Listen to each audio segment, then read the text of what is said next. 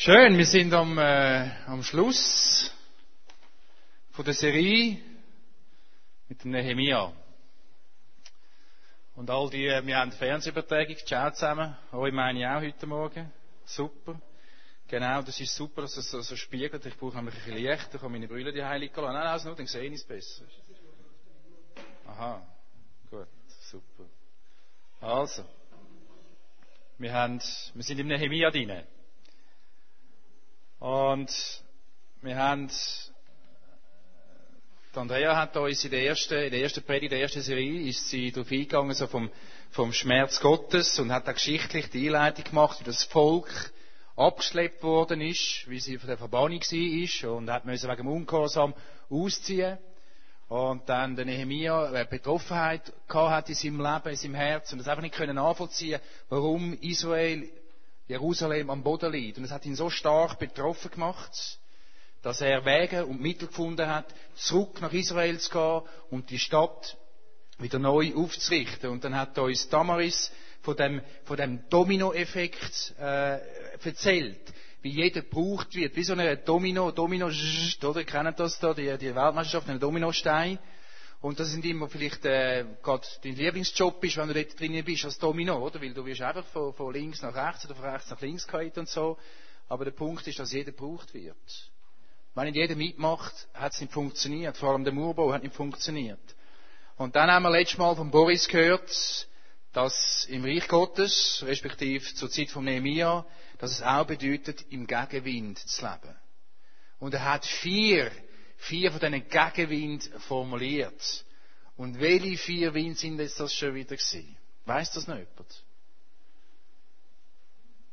Welche vier Gegenwind hat, äh, hat äh, Boris letztes Mal rausgehoben, haben, äh, haben Druck erzeugt auf den Nehemia und seine Leute, die sie das aufgebaut haben, die ganze Geschichte. Weiss es noch jemand? Boris, weiss es noch? Spott. Angriff außen, richtig, ja. Angriff von innen, oder? Also, was machst du überhaupt und so, oder? Genau. Und gegen die Leiter, genau. So, die vier Sachen hat er rausgeholt und sind im Nehemiah ja gut, gut nachhol, äh, zum Lesen. Und zum Schluss von dieser, von dieser Serie geht es darum, rauszunehmen, äh, wie das der Nehemia geschafft hat, schlussendlich wieder Gott ins Zentrum zu stellen dass das Wesentliche wieder zum Wesentlichen geworden ist. Dass ein wieder erstarktes Bewusstsein ist im Volk Gottes. Ein Bewusstsein von ihrem Gott, von ihrem Herrgott, vom Heiland, vom Heiligen Gott, was da abgeht. Und das ist nicht einfach gewesen. Sie haben ein wieder erstarktes Bewusstsein bekommen für die Realität, von der Macht von Gott vom Weg mit dem Volk. Und so haben sie geschafft. Die Arbeiten sind langsam abgeschlossen gewesen. Äußerlich sind die Mauern wieder, wieder, äh, haben wieder gehebt. Es hat wieder, hat wieder etwas gehabt, dort ist etwas gestanden. Äh, die Veränderung ist sichtbar gewesen nach außen. Äh, aber mit dem Inneren ist es noch nicht abgeschlossen gewesen. Mit der Kultur, mit dem, wie sie leben wollen, das ist noch nicht fertig gewesen. Es ist ja um Erneuerung gegangen. Es ist darum gegangen, dass das Volk Gottes wieder neu hergestellt wird. Und er hat dann Menschen sich versammeln lassen. Nehemiah hat alle Leute zusammengeholt. Die Mauer ist fertig gewesen. Und dann haben sie angefangen, das Gesetz zu verlesen. Da las der Priester Esra in Kapitel 8, ich nehme ein paar ein Kapitel, ein paar Vers raus. So ist vielleicht nicht so einfach heute zum Folgen. Aber ich lese aus dem Kapitel 8 ein paar Vers. Da las der Priester Esra, dass vor den Kindern, die alt genug waren, das Gesetz vor den Männern und Frauen und vor den Kindern, die alt genug waren, um es verstehen zu können. Alle hörten aufmerksam zu. Also er hat das ganze Volk zusammengerufen. Jeder kleine Bub, Mädchen, Vater, Mutter, alle, die es verstanden haben was das Gesetz bedeutet. So, er hat das ganze Volk zusammengerufen und das Gesetz verlesen. Und dann ist etwas passiert. Als die Menschen das Gesetz hörten, begannen sie zu weinen. Als die Menschen das Gesetz hörten, begannen sie zu weinen. Eine tiefe Reue ist übers Volk Gottes gekommen. Ein tiefes Verständnis, wer Gott ist und was für Fehler sie in ihrem Leben gemacht haben, wie sie ihrem Gott, wo sie eigentlich gut meint mit ihnen davongelaufen sind. Sie haben angefangen zu erkennen, wieder ganz neu, wer Gott ist in ihrer Mitte. Sie haben etwas von dem gespürt, von dem, von dem Zentrum, von dem Wohlwollenden, von dem Übernatürlichen. Und dann hat der Esra betet nach dem Gesetz, wo er das Gesetz vorgelesen hat. Er hat betet und hat dann wie einen Art, einen Lobschwall hat er rausgelassen. Er hat gesagt, Du bist der Herr allein, du allein, du hast den Himmel geschaffen mit all deinen Sternen, die Erde und das Meer sind dem Werk mit allen Geschöpfen, die es dort gibt. Du hast ihnen das Leben geschenkt, die Mächte im Himmel beten dich an.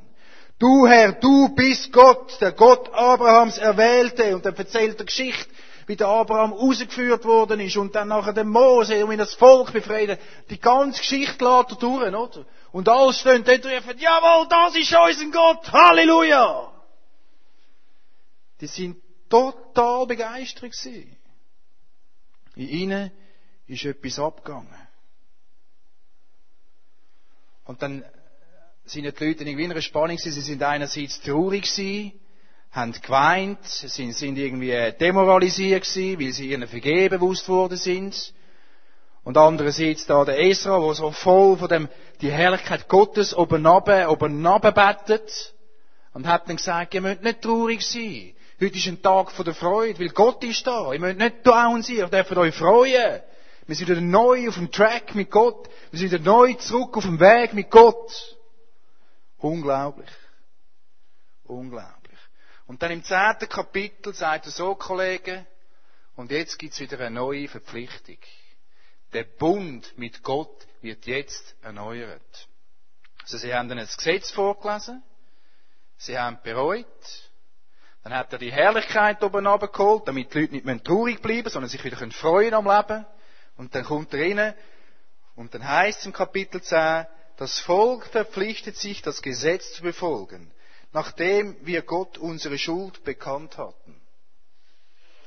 Schlossen wir eine Vereinbarung und hielten die schriftlich fest. Die haben einen Vertrag gemacht mit Gott. Unsere führenden Männer, unsere Leviten und Priester unterschrieben die Urkunde und versiegelten sie. Und da kommt da eine Namensliste, was da alles gemacht haben, oder? Zusammen mit den führenden Männern legten sie einen Eid ab, das Gesetz zu befolgen, das uns Gott durch seinen Diener Mose gegeben hatte.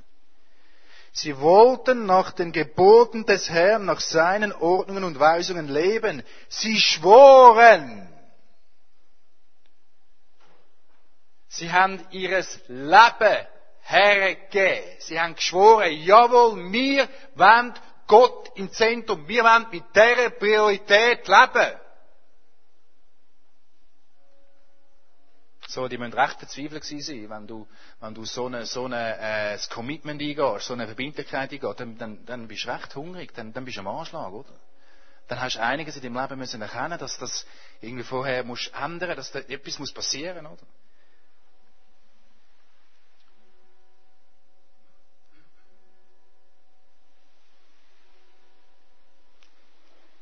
Dann haben die das verpflichtet gemacht. Dann hat er noch ein paar, hat er noch ein paar Regeln hinten geschoben oder noch ein paar Tipps. Und da was er dann gemacht ist, er hat dann äh, den Sabbat wieder neu lanciert, oder?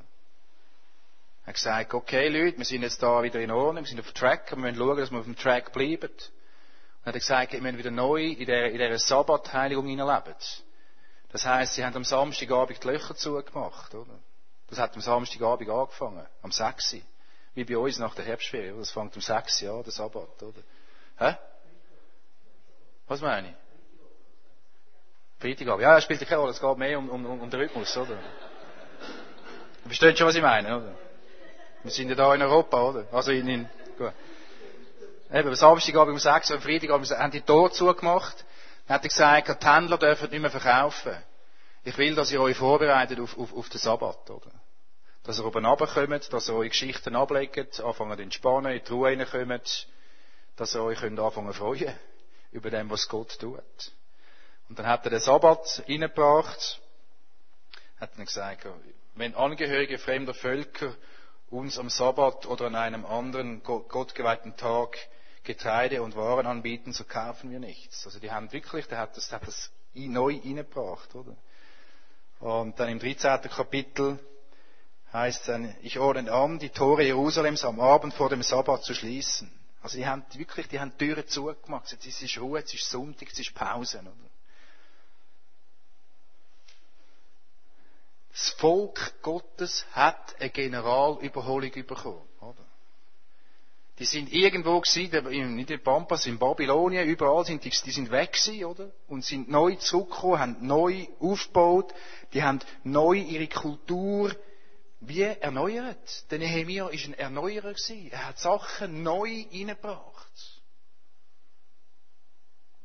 Er räumt, er hat aufgeräumt, der Nehemiah hat Missstand beseitigt, hat klare Sachen durchgegeben, so geht's nicht, sondern so wird's jetzt gemacht. Und ich frage mich dann, wenn ich so die ganze Geschichte, ich habe die paar Mal gelesen, immer wieder, wieso laufen wir Menschen immer nur wieder Gott davon? Wieso brauchen wir immer wieder so Leute in Nehemia, wo uns wie wecken und, und, und zurückrufen und sagen, hey, es geht um Gott, dass Gott im Zentrum ist. Nicht um meine Bedürfnisse. Es, es, es geht um Jesus, es geht, es geht, um Gott zu dieser Zeit. Dass er im Zentrum ist. Sie haben müssen wegen dem Ungehorsam mit Verbannung. Oder? Weil sie nicht gelesen haben, haben sie müssen weg. Und ich frage mich dann, ja, wo bin ich ungehorsam? Wo sind wir als, als Volk, als Gemeinschaft ungehorsam? Oder ist bei uns alles gut? Und so, oder komme ich in Auseinandersetzung mit dem ganzen Zeug? Und dann sehe ich, wie wenig passiert. Oder klar, ab und zu kommt mal einer zum Glauben und ab und zu wird mal einer geheilt. Aber es ist viel zu wenig. Es ist nicht die apostolische Dynamik, die in den ersten 300 Jahren. Also, was sind wir ungehorsam? Was ist los, Jesus? Was läuft? Oder? Wieso können wir das nicht irgendwie auf die Reihen über mit dem Gehorsam? Wieso leben so viele Christen in vorehelichen sexuellen Beziehungen? Obwohl wir genau wissen, es ist nicht gut für uns. Oder? Wieso sind wir so auf uns fixiert, auf unsere Bedürfnisse? Oder? Und ich bin auch dort drin. Oder? Ich, gehe mir genauso. Gut, mit dem Sex vor der Ehe habe ich Schwein gehabt. Ich bin kurz vor der Hochzeit, habe ich gerade noch verwünscht, aber ich habe schnell geheiratet, so. Ich habe das relativ clever umschifft, oder? Ich kenne die Bedürfnisse, oder? Es geht mir nicht um eine Verurteilung. Überhaupt nicht. Aber offensichtlich ist es etwas in uns hinein, wo uns immer wieder von Gott wegzieht und unsere Befindlichkeit wichtiger wird oder das, was Gott wird. Ich frage mich, was ist los? Was passiert?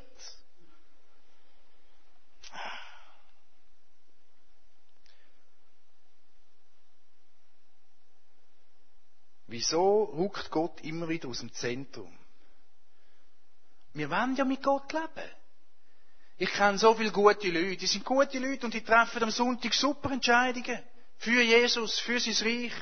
Und irgendwie kommt der Feind und, und ich weiß auch nicht. Es ruckt immer wieder weg. Es zieht immer etwas. Es ist immer etwas am Drucken, am Treiben. Und die früher haben ja wirklich, die, wenn die ungehorsam sind, dann ist, ist Gott gekommen, hat den Laden dicht gemacht, oder? Verbannung. Tod, rausgehört worden, Recht weggenommen worden. Und wir haben das nicht mehr so krass. Oder wir leben momentan in einer Phase, wo, ich weiß auch nicht, Liebesentzug oder, oder keine Ahnung, oder? Und, und ich merke irgendwie, wir haben, wir, haben, wir haben wie einen Vorteil. Wir sind an einem anderen geschichtlichen Punkt wieder von dieser Zeit. Wir haben Jesus. Jesus ist gekommen. Und wir können, wir können sofort wieder, wenn wir zu Jesus verlinkt sind, wieder auf den Track kommen. Und das ist vorher nicht so einfach gewesen, vor ein paar tausend Jahren. Da ist eine andere Dynamik vorhanden gewesen.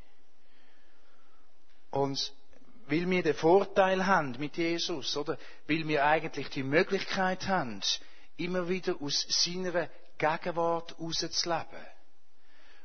Wo, wo, wo Frieden verheißen ist. Wo, wo Glück verheißen ist, wo eine Lebensqualität ist, wo nicht von dieser Welt ist. Den Vorteil haben wir, weil wir das wissen. Wir wissen auch, dass im Johannes 15 steht, wenn wir mit ihm verbunden sind, sind wir seine Gegenwart und wenn wir seine Gegenwart sind, dann geht es uns gut. Dann sind wir, dann sind wir entspannt, dann sind wir angenommen, dann sind wir erkannt, dann, können, dann, dann geht es uns gut. Das ist seine Verheißung und das wissen wir. Und wir haben den Vorteil, dass wir immer wieder zurück können. Und trotzdem, trotzdem stehen wir in dieser Spannung. Trotzdem verlieren wir ab und zu das Zentrum aus den Augen. Wem von euch ist das schon passiert? Halleluja. Okay, so ich bin froh, dass ich nicht der Einzige bin, oder?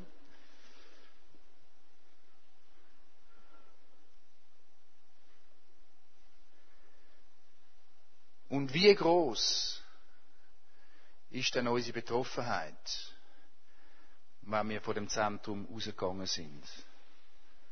Skala 1 bis 10. Wie stark ist deine Betroffenheit, wenn du Gott fern bist? Skala 1 bis 10.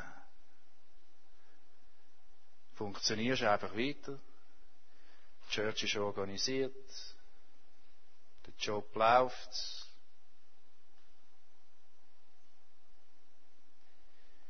Wie groß ist deine Betroffenheit, dass deine Nachbarn Jesus noch nicht gefunden haben?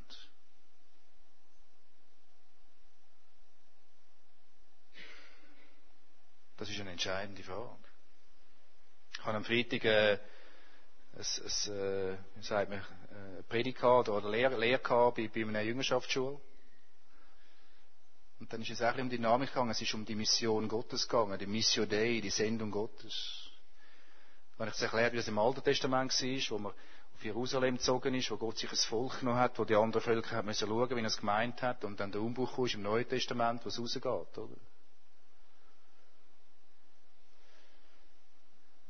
Wie groß ist deine Betroffenheit?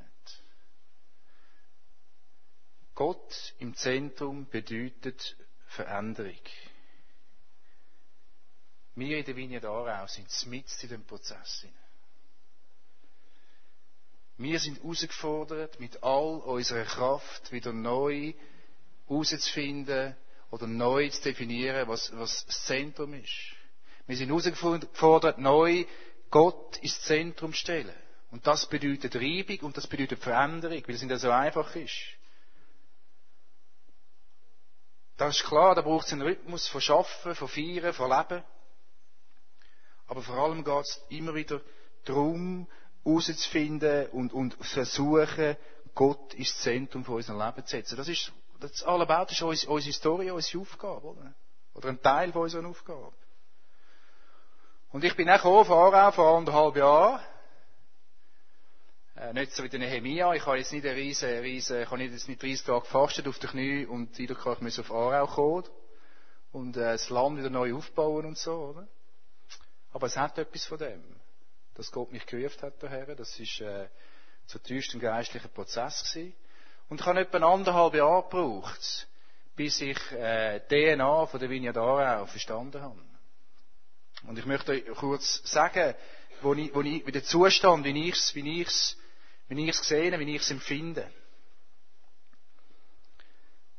Ein Challenge ist, ist von, von, von, der, von, der, von der Gemeinde her, dass sie überkonfessionell angefangen hat. Es ist nicht, es ist nicht eine Gemeindegründung im, im buchstäblichen Sinn, sondern es hat überkonfessional angefangen, mit vielen guten jungen Leuten, mit guter Musik. Und weil es so angefangen hat und gar keine Gemeindetheologie vorhanden war, hat man mehr Gemeinde auf Gaben und auf Talente aufgebaut. Das ist nicht falsch, das ist gut, wenn man die Gaben und Talente bringt. Aber das macht das Wesen von einer Gemeinde noch nicht aus. Und hinzu kommt, dass Viele Leute sind aus einer anderen Gemeinde gekommen. Der eine kommt von der Kishona, der andere kommt von dort und der andere kommt von da. Und jeder bringt seine Prägung mit. Jeder bringt seine, seine Erfahrung mit, wie es müsste sein, oder? Das ist wie im Jobmatch, habe ich glaube schon mal erzählt, oder? Der ruft einen links, der andere, jeder weiß besser, wie es auf dem Feld müsste passieren, oder? Und so ist es in der Gemeinde auch oft, oder? Der meint jeder, er wüsste, wie es läuft, weil er bringt sein Verständnis, seine Prägung mit. Und oft fun funktioniert es dann so in einer Gruppe, einfach nicht mehr so, wie es vorher war, oder? So nicht mehr, oder? Und das ist, das ist eine Herausforderung, oder? Also die, die, die, die überkonfessionelle Geschichte, die, die Gabenorientierung mit diesen Prägungen und dann unstabile Leiterschaft, Verfügbarkeit. Es ist, es ist, es ist, es ist einmal der im Lied gewesen, dann ist der der im Lied gewesen, und dann hat verschiedene Einflüsse, dann ist wieder mal eine Familie gekommen, wo Familienkind oder Familienarbeit stark prägt. Es sind verschiedene Prägungen hineingekommen, verschiedene Strömungen, verschiedene Richtungen, wo es relativ schwer macht, dann irgendwo mal äh, in eine Richtung zu gehen und dann auch ein bisschen, ein langfristig da zu bleiben. Das ist, das ist nicht, nicht schlecht oder gut, das ist einfach passiert. Das ist das, was mir entgegenkommt oder was mir auffällt und wo ich heute das Gefühl habe, wo ich kann, äh, kann, kann definieren kann. Und genau dort setzen wir jetzt ja an, oder? Genau dort versuchen wir, die Hebel in Bewegung zu setzen, damit wieder Gott ins Zentrum kommt.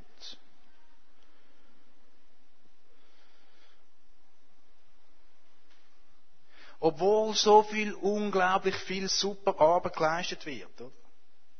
Projekt und Dienst vorhanden sind, kommen nicht regelmäßig Menschen zum Glauben, wo wir lernen, sie zu trainieren. Und ich frage mich, etwas stimmt da nicht. Ich bin einfach so, wenn zwei Wochen lang keiner zum Glauben kommt, habe ich das Gefühl, ich bin, ist, etwas stimmt nicht. Oder? Weil das ist die Sendung Gottes. Die Sendung Gottes ist, dass wir Versöhnung bringen. Dass wir Menschen ins Reich Gottes hineinleben. Nicht verkrampft und verwürgt und, äh, oder? Aber das ist unsere tiefste, tiefste Aufgabe. Gott im Bezentrum. Bedeutet auch, dass Leiterschaft gewillt ist, das zu tun, für das zu leben.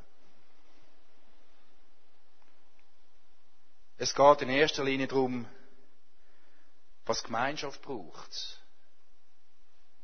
Und nicht, wie ich meine Gaben einsetzen kann. Das ist, das ist, das ist, das ist eine psychologische, eine harmonische selbstverliebte, weiß nicht was. Aber in der Bibel ist es immer darum gegangen, dass das Volk aufgebaut wird. Und die Leute haben alles gemacht, was es braucht, damit es passiert. Es gibt im Fall keinen Warmduscher im Reich Gottes. Ich muss es einfach sagen. Oder? Das ist nichts für Warmduscher. Das läuft nicht mehr. Das ist irgendwie, die, die Psychowellen ist schlussendlich irgendwo vorbei. Oder? Wir brauchen Männer und Frauen, die, die an die Mauern herstehen und Verantwortung übernehmen. Da geht es um Leben und Tod. Wie tief bist du betroffen, dass deine Nachbarn in die Hölle kommen? Oh, jetzt habe ich Hölle gesagt, oder? Gar nicht gut, oder? Das ist überhaupt nicht moderat, oder? Aber das Wort sagt es klar. Wenn Menschen Jesus nicht finden, sind sie Gott fern. Und Gott fern bedeutet Hölle. Kannst du noch Blümchen hermalen von mir aus, oder? Es bleibt trotzdem Gott fern. Wir sind eine Gemeinschaft mit einem klaren Auftrag und einer Bestimmung. Und dieser Bestimmung können wir nicht nachholen, wenn Christus nicht im Zentrum ist. Church ist kein Club für eine fromme Selbstverwirklichung. Das ist es nicht. Das ist es einfach nicht. Wenn einer eine bessere Idee hat, dann muss man es sagen, oder? Dann, dann los ich, ich höre gerne, ich lerne jeden Tag, so gar nicht durchs Leben. Und ich bin so offen, so gern bereit zum Lehren. Aber dann müssen wir es sagen. So, wir sind dran, der Church, wir haben äh, das Leitungsteam sind wir am stabilisieren, das ist auf einem super Weg. Die sind bereit, ihr Leben zur Verfügung zu stellen und vor allem sind sie bereit, Konsequenzen für ihre Entscheidungen zu tragen. Nicht nur für zwei Wochen, sondern für Jahre. Das macht etwas aus, das ist ein Unterschied. Das ist einfach irgendwo in den Laden reinkommen und sagen, ja, machen Sie so, machen Sie so, machen Sie so. Oder? Aber sobald Leiter anfangen, die Entscheidungen, die sie fällen, auch nachher tragen, verantworten, hat das ganz eine andere Zukunft, hat das eine andere Dynamik. Und da sind wir auf einem ganz guten Weg. Die Herausforderung von unserer DNA, die braucht ein bisschen länger.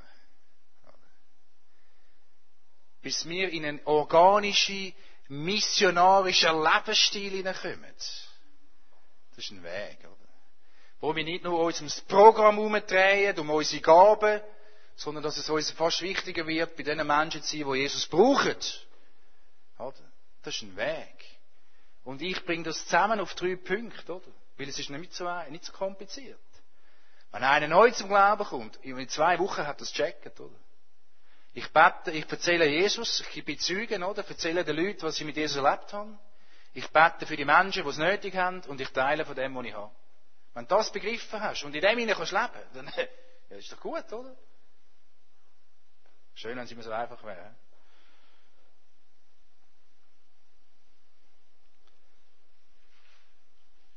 Zum Beispiel den Gottesdienst vom Sonntag auf den Samstag zu verlegen, hat etwas zu tun mit der Sehnsucht von uns Leiter, dass wir möchten Gott neu ins Zentrum stellen. Dass wir Menschen möchten, die am Samstagabend, die noch nicht Christen kommen, dass die kommen können. Mein Bruder ist seit 20 Jahren nicht Christ und ich bete für ihn seit 20 Jahren und der kommt mir am Sonntagmorgen nicht. Wenn ich Umfragen mache in der Stadt, dann sage ich, frage ich, wenn du kannst wählen, Samstagabend, äh, Sonntagmorgen oder Sonntagabend, sagen 80% Samstagabend, 6 bis 8. Ich muss dann zwar auf die Bundesliga verpflichten, aber die kann ich aufnehmen, oder? Aber ich kann immer, verstehst du? Aber ich will nicht jetzt da pro, contra und so reingehen. Sondern ich würde einfach sagen, wir haben eine Sehnsucht. Wir haben eine Sehnsucht, dass das Menschen Jesus finden. Wir möchten einfach Gott näher sein. Und ich möchte euch jetzt eins fragen. Was denkt ihr ist radikal? Tauscht das schnell aus miteinander. Zwei, drei. Wie definieren radikal? Was haben ihr für Vorstellungen? Wie läuft das in den christlichen Churches? Was wird in der christlichen Kirche als radikal angeschaut? Tauscht euch doch schnell ausdrücken. Kurz. Einfach.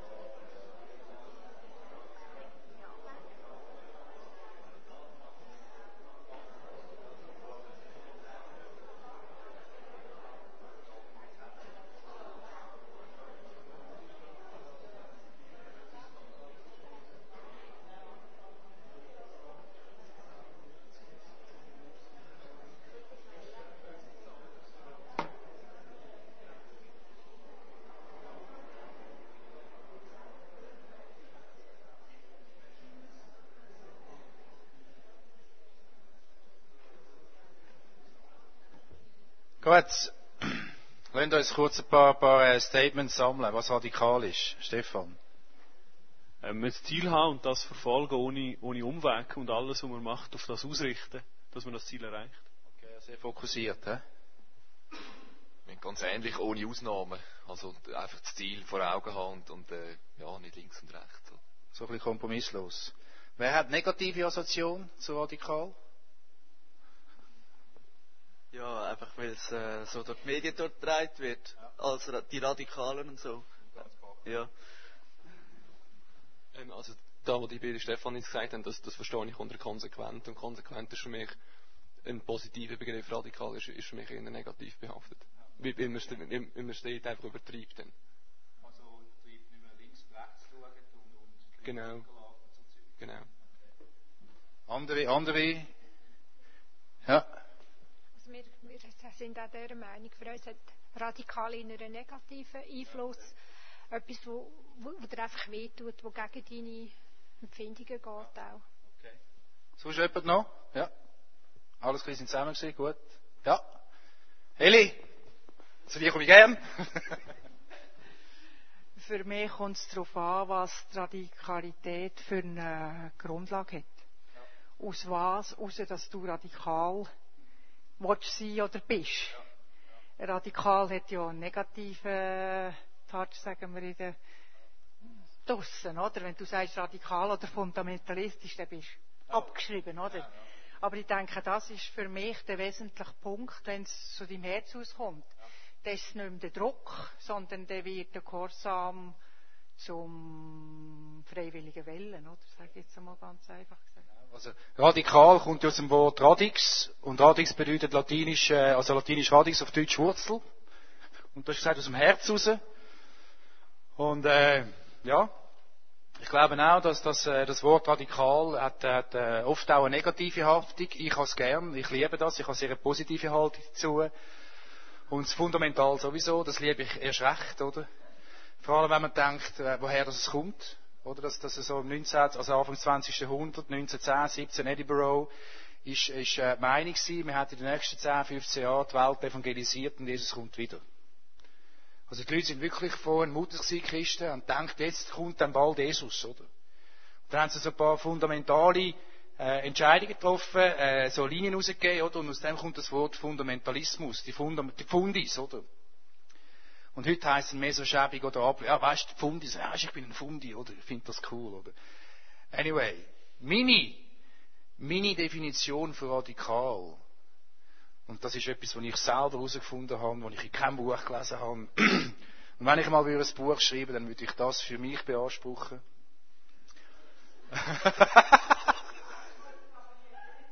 mal, mal, mal, ich kann nicht sagen, es ist kopiert, oder? Und zwar glaube ich, oder habe ich persönlich für mich herausgefunden, dass das Radikalste, was ein Christ in seinem Leben machen kann, ist, sich von Gott lieben zu lassen. Das ist in meinen Augen das Radikalste, was ein Mensch machen kann. Bereitschaft, sein Herz aufzutun und Bereitschaft, Gott zu sagen, hey, zeig mir deine Liebe. Ich heb nichts zurück. Ich heb nichts zurück. Meine Vorurteile, ich nehme alles weg, Herr, zeig mir deine Liebe.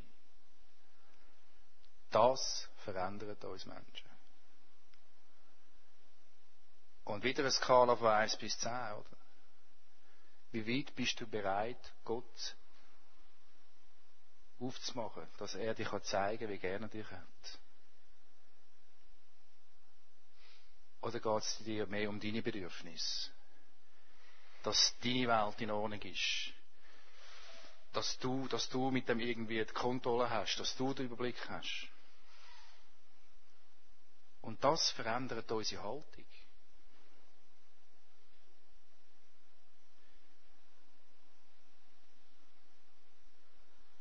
Und das Volk ist betroffen gewesen. Das Volk hat die Liebe neu herausgefunden an dem Tag, wo das Gesetz verlesen worden ist. Die haben neu ihre, ihre Bestimmung erkannt. Sie sind in einem Strom gesehen. Und die Betroffenheit hat sie, hat sie, hat sie, hat sie reuig gemacht. Und sie haben angefangen zu weinen. Und ich frage dann amigs, ich frage dann amigs, die Leute, wann hast du das letzte Mal geweint um die Verlorenen? Wenn du ein Baby bist als Christ, ist mir klar, dann sind noch deine Bedürfnisse zuvorderst, weil das Baby schreit ja am Anfang, hat Hunger, will essen und so, oder? aber irgendwie ist ja du reifer, oder? Du wirst ja geistlich erwachsen. Oder nimmst es zumindest in Anspruch, oder? Und der Jeremia sagt, und ich habe geweint. Und der Psalmschreiber im 119 sagt, und ich habe geweint. Und Jesus sagt, und mich hat erbarmt, ich habe Mitleid gehabt, er hat geweint dass die Leute verloren gehen. Dass sie nicht den Frieden haben können. Dass sie nicht in dieser Freiheit sein können, sich selber zu sein, sich zu freuen am Leben.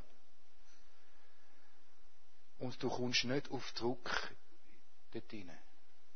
Du kommst nicht per Gesetz oder per christliche Regeln in so eine Beziehung zu Jesus.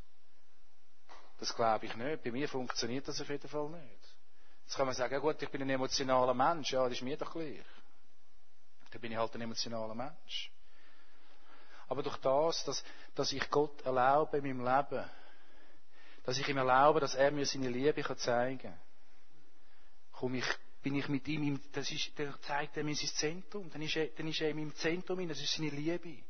Und wenn ich von dem erfasst werde, dann geht es doch nicht mehr um den Samstag oder um den Sonntag. Dann geht es doch nicht mehr um den Zehnten Leck, wie boniert sind wir? Was glauben wir eigentlich? Da gibt's einen heiligen Gott, wo eine Message hat für die Menschen und wo uns mit ihnen nimmt für ewiges Leben. Haben Sie das Gefühl, Christus ist dann tot gegangen, einfach so als Pausenklon in einem Actionfilm? Der hat zahlt mit seinem Leben. Der hat zahlt mit seinem Leben. Und wir laufen durch, durch die Welt und irgendwie kühlt es ab, oder? Uns individualisieren, das heißt, jeder tut für sich selber die Geschichte definieren. Wir haben wirklich Herausforderungen. Wir haben wirklich Herausforderungen. Wie tief bist du betroffen, dass Menschen Jesus nicht finden? Was bist du bereit zu tun?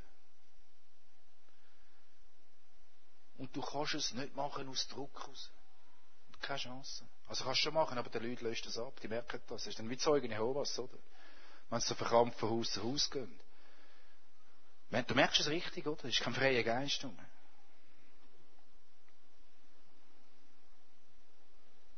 Und wenn wir unser Leben ja hingeben, und das sagt das Wort, wir geben unser Leben hin, dann spielt es doch keine Rolle. Ich bin ja gestorben.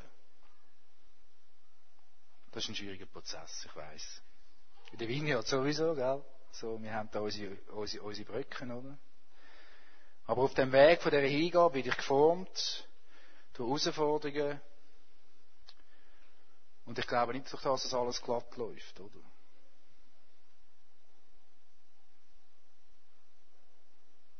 Kennst du den Preis der Nachfolge? Kennst du den Preis der Nachfolge? Bist du bereit, dort irgendwie dich, dich reinzugeben, jetzt zu zahlen? Bist du bereit zu fragen, was braucht Gemeinschaft und nicht ich? Und mir ist das psychologisch alles klar, wenn dein Ego nicht gebildet ist, dann bist du immer, hast du immer Manko, bist immer am Saugen und so. Ich kenne das alles, oder? Ich habe, ich einen Meter von dem Zeug gelesen. Ich kenne das schon. Ich war in der Therapie. Gewesen kenne das alles, oder? Das ist mir schon klar und ich verstehe auch alles. Und trotzdem möchte ich fragen, bist du bereit, an den Mauern mitzubauen?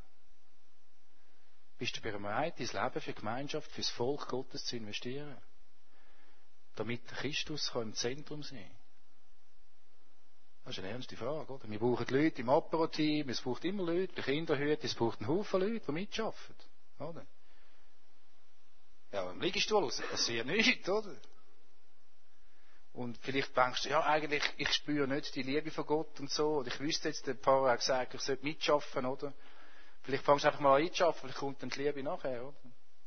Könnte ja sein. Der Nehemia hat sein Leben hergegeben für den Wiederaufbau. Nicht nur, nicht nur für eine Stadt, sondern für ein ganzes Volk. Durch seine Hingabe und die Hingabe von den Leitern, von den Menschen dort, haben sie wieder den Blick fürs Wesentliche bekommen. Dass Gott im Zentrum ist, Zentrum ist und bleiben wird. Sie sind neu, sie sind neu mit Stolz erfüllt worden von dieser Geschichte, von wo Gott hat mit ihnen. Sie haben ein neues Bewusstsein bekommen, mit was für einem heiligen Gott sie da eigentlich unterwegs sind. Ein Gott, der befreit, wo er rettet, wo vergibt, mit einem Gott, wo alles möglich ist. Und wir dienen dem gleichen Gott. Er will uns Zentrum sein.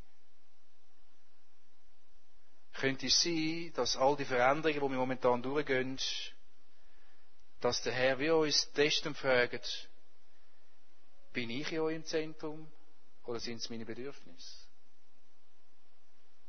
Bin ich in eurem Zentrum oder sind es meine Befindlichkeit?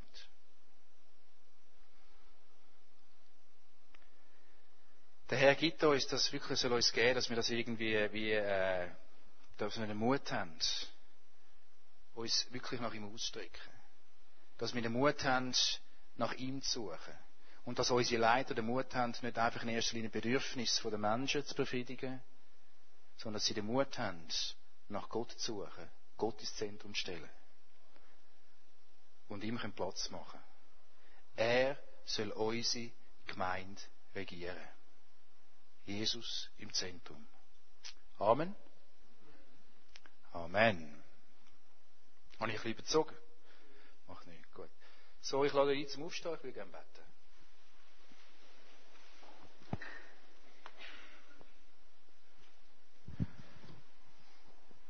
Vater, ich möchte dir einfach Danke sagen für das Wort Gottes, für die Geschichten da drinnen. Es ist einfach unglaublich, wie du, wie du die Menschen immer wieder gesucht hast, wie du, wie du ihnen nachgegangen bist und wie du wieder Leute und Menschen geschickt hast, wie Nehemiah, Propheten, die einfach ihr Leben hergegeben haben, damit, damit wir wieder können sehen, um was es geht. Herr, und wir möchten als Gemeinde, als, als Aarau, als Gemeinschaft Aarau Vineyard, möchten wir dir sagen, komm und, und sieg du unser Zentrum. Herr, und wir wollen das nicht irgendwie billig. Es gibt es auch nicht billig. Das ist irgendwie, das, das, du bist gestorben für das. Du hast einen Preis gezahlt für das, Jesus. Und ich möchte einfach bitten, dass, dass wir Freiheit haben, unsere Herzen aufzutun und zeigen zu lassen, wie, wie, wie gern du uns hast, Jesus. Dass wir uns mit dem verbinden. Mit deiner Liebe. Und nicht mit äh, Moralvorstellungen oder was andere Christen sagen, was ich muss tun oder was ich nicht muss tun. Sondern dass, dass du im Zentrum bist. Komm, Heiliger Geist, und offenbar du uns deine Liebe. Zeig du, wie gern du uns hast. Mach uns eins mit dir. Herr, und dann, dann sehen wir auch, wie dein Herz brennt für die Menschen, die noch verloren sind. Dass es nicht einfach nur eine Übung ist, sondern dass es ein tiefes Anliegen ist für dich, dass Menschen erlöst sind und Frieden sind und der Preis ist ja bereits zahlt. Du musst nur noch annehmen. Herr, und, und ich bete schon 20 Jahre für meine Familie. 20 Jahre und sie sind immer noch nicht bei dir, Jesus. Und du weinst, weil sie noch nicht bei dir sind. Du weinst, weil unsere Nachbarn noch nicht bei dir sind, Jesus. Du, du weinst drum. Und du hast alles bereit für uns. Das Ganze ist da für uns, Jesus. Herr, lass uns eine Gemeinschaft sein, wo du vollen Zugriff hast.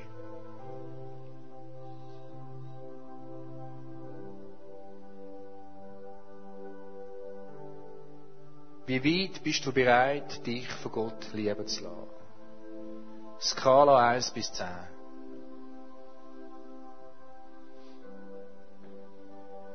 Wie weit bist du bereit, Gott in dein Leben hineinfließen zu lassen? Wie weit bist du bereit, deine, deine Dogmas loszulassen, deine Vorstellungen, was richtig ist, was falsch ist, was Christ muss machen, was Christ nicht muss machen? Wie weit bist du bereit, das, das, das mal einfach mal hinter dir zu lassen? Und Jesus den Raum zu geben, seiner Liebe. Und heute Morgen da bist und dort willst du einen Schritt weitergehen. Dann hebst du einfach die Hand auf, irgendwie als Zeichen für Gott, nicht für mich. Und ich werde beten und dann machen wir, machen wir Feierabend, oder?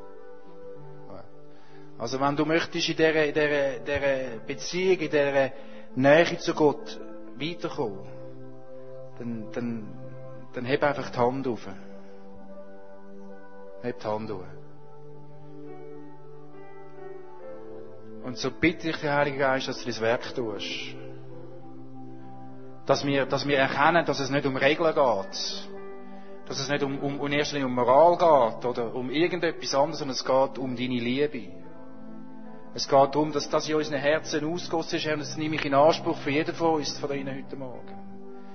Dass deine, deine Herrlichkeit fließt durch, durch unsere Herzen, durch unseren Schmerz, durch unsere, unsere Verbitterung, durch unsere Ablehnung. Einfach all das, dass es rausgeschwemmt wird, Jesus. Dass deine Herrlichkeit einzieht, dass wir erneuert werden. Immer wieder neu erneuert werden. Und den Stand einnehmen, den wir haben als Christen, Jesus. Ich möchte dir einfach danken, dass du uns mit auf den Weg nimmst. Und ich bin so gespannt, wo das herführt. Ich bin so gespannt, Jesus. Und ich möchte Danke sagen, dass wir ein Teil von dieser Geschichte sind. Amen.